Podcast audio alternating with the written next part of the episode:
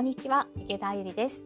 この放送ではライターのお仕事での気づきや学びを中心にのんびりほんわか話していく10分ラジオです。火曜日は夜7時半に更新。え金曜日はスタンド FM でライブ配信を同じお時間で行っています。さあ今日のテーマをお伝えしたいと思います。まあ、いつもですね、え、ライターのお仕事の気づきや学びということで文章術に関してお話ししたりすることがあとコミュニケーション術なんていうのもあるんですが今回はあの心持ちについてちょっとお話ししようと思っています。はい、テーマはライターの個性と透明の間ってということです。ライターって、え皆さん、えー、ね、書く仕事、えー、だとイメージしていただくと思うんですがいろんな、えー、書く仕事がありますよね。例えばあの書く仕事って言ったら小説家さん、ね、もしくはあのノンフィクション作家さんあのウェブメディアのメディアライターさんだったりとかあの脚本家さんとかね、え、いろんなお仕事があるわけですね。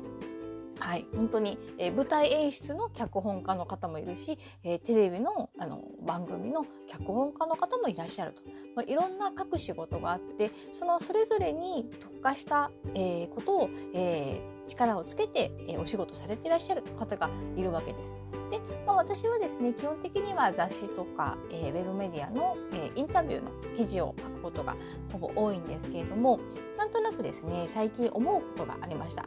えー、ライターって個性を出すの？出さないの？という問題です。はい、問題っていうともなかかすごいなんかこう仰々しいんですけども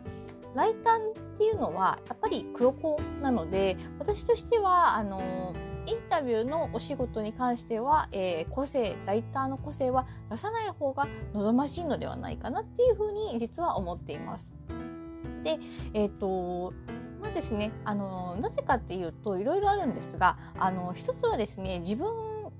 の個性を出すことによって、えー、不必要なあのなんか思いを生んでしまうっていうことが一個あるなと思います。どうしてもですね、えー、自分の思いとかを中心に書いてしまいますとその取材相手の思いが霞んでしまったりとか少し違うふうに取られてしまう場合もあるのじゃないかなっていうふうに思います。えー、そしてですねやっぱりあのライターはインタビューのお仕事やもしくはそコラムとか、ね、何かものに対して書くっていうことにものや出来事に対して書くっていうのとその、えー、イベントや出来事が、まあ、焦点主役なのであってあくまでもライターはそれを補足として文章でお伝えするという立場であるのでできれば透明性を保つ透明透明であるようにするっていうことが大事なんじゃないかなっていうふうに思います。ただですねこれは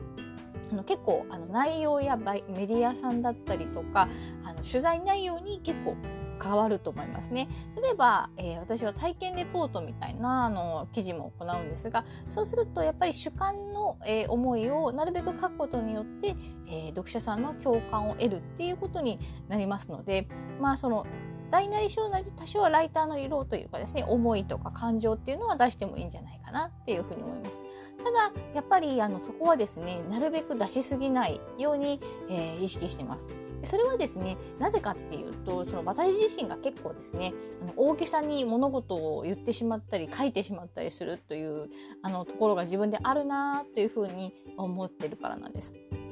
ライターのですねお仕事を始めた時ですね、まあ、去年ですねその時にあのすごくですねえっ、ー、となんというかこう大げさに書く癖があるなっていうのを自分でも感じてました。であのなんというか例えばですね、えー、前のラジオで話しましたが「すごい」とか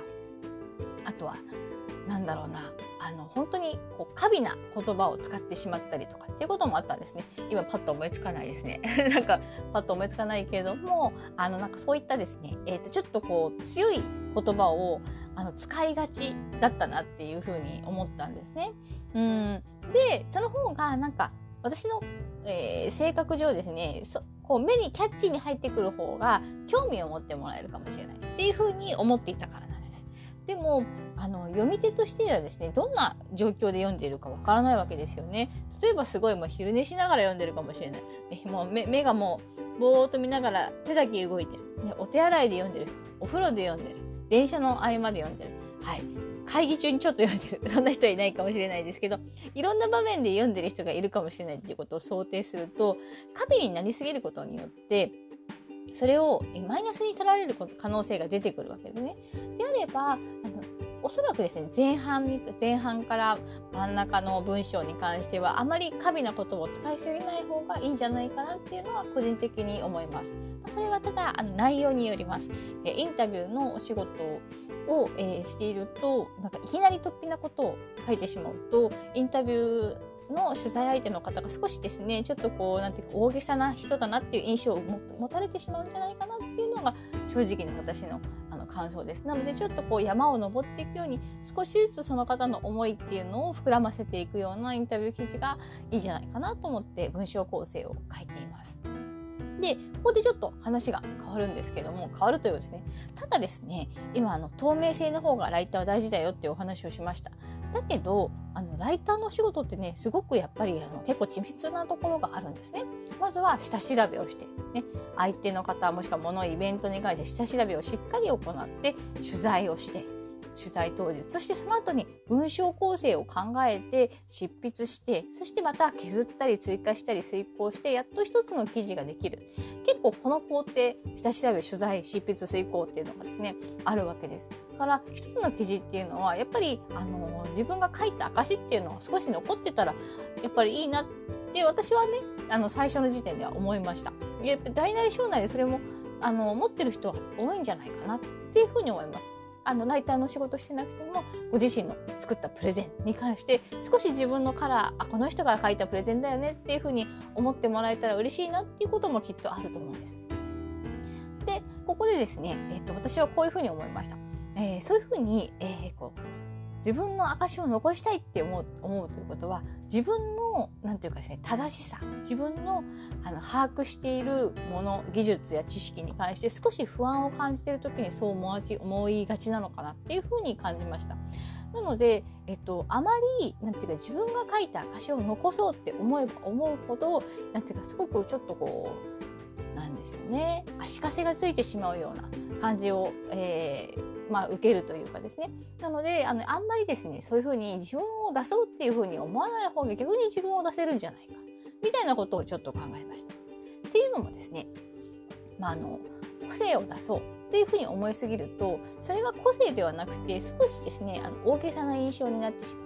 例えばですね、えー、こんな方がいます。えー、こんな、こんな記事があります。例えば、すごく仲のいい友達にインタビューしたと思います。で、私はその人のことすごく知ってるから、あのインタビューの質問もすごくざっくばらん。敬語じゃなくて、タメ語だったりとか、あの、二人だけが知らない情報を書いたとします。インタビューの質問。で、その記事をそのまま書いてしまったら、読者には伝わらないですよね。それは、インタビューの取材相手は誰も知らないっていう状況ですからね。はい、ということでそうなるんであればあの取材する時はいくら友達でも本当に初めましての方に、えー、お話しするような形で記事を構成しなければいけないっていうふうに思います。で、えーと、ここで私の一つ、えー、思いというかですねあの印象的な事例がありました。ある日ですねなるべく私は自分の、まあ、らしさを見せないで、えー、ちゃんとその取材相手の方を、まあ、あの見せようって思いながら、えー、記事にずっと向き合ってきた時のことです。ある編集者さんに「あの池田さんってすごく優しくて柔らかな文章ですよね」っていうふうに、まあ、言っていただけました。でその他のお仕事でも池田さんの前向きなあの文章の感じがこの、えー、インタビューインタビューライターインタビューの取材相手さんにとても合ってるフィットしてる気がするんでフィットしてる気がするんですっていうふうにお声をいただいたことがありました。でこの時のワードですね優しい柔らかい前向きこういう印象をあの皆さんに届いているということがあなるほどなと思ったわけですね。でも私自身は柔らかく見せようとかではなくてなるべくその人人とその人の人となりを見せようって思っていたわけです。なので、えっと、自分らしさを見せようと思っていないのにあの少し自分らしさが出てそれがまた違う仕事に結びついたというような、えー、ことなんですね。ということはですねやっぱり自分らしさっていうのは、えー、自分で出すものではなくて自然に誰かに感じてもらうことなのかなと思います。なので、えーと、いろんなライターさんがいると思います。インタビューのお仕事だったりそういう体験レポだったり脚本家の方だったりいろんな、えー、自分の出した方がいいそのさじ加減が変わってくるライターというお仕事の中で自分らしさを出すのではなくて、えー、自分の、えー、一番大切にしていることを、えー、念頭に置きながら文章と向き合う取材の対象と向き合うっていうことが大事なんじゃないかなっていうふうに感じました。ということで今日は10分ラジオはこじらにて終わりたいと思います。また来週お会いしましょう。それではバイバイ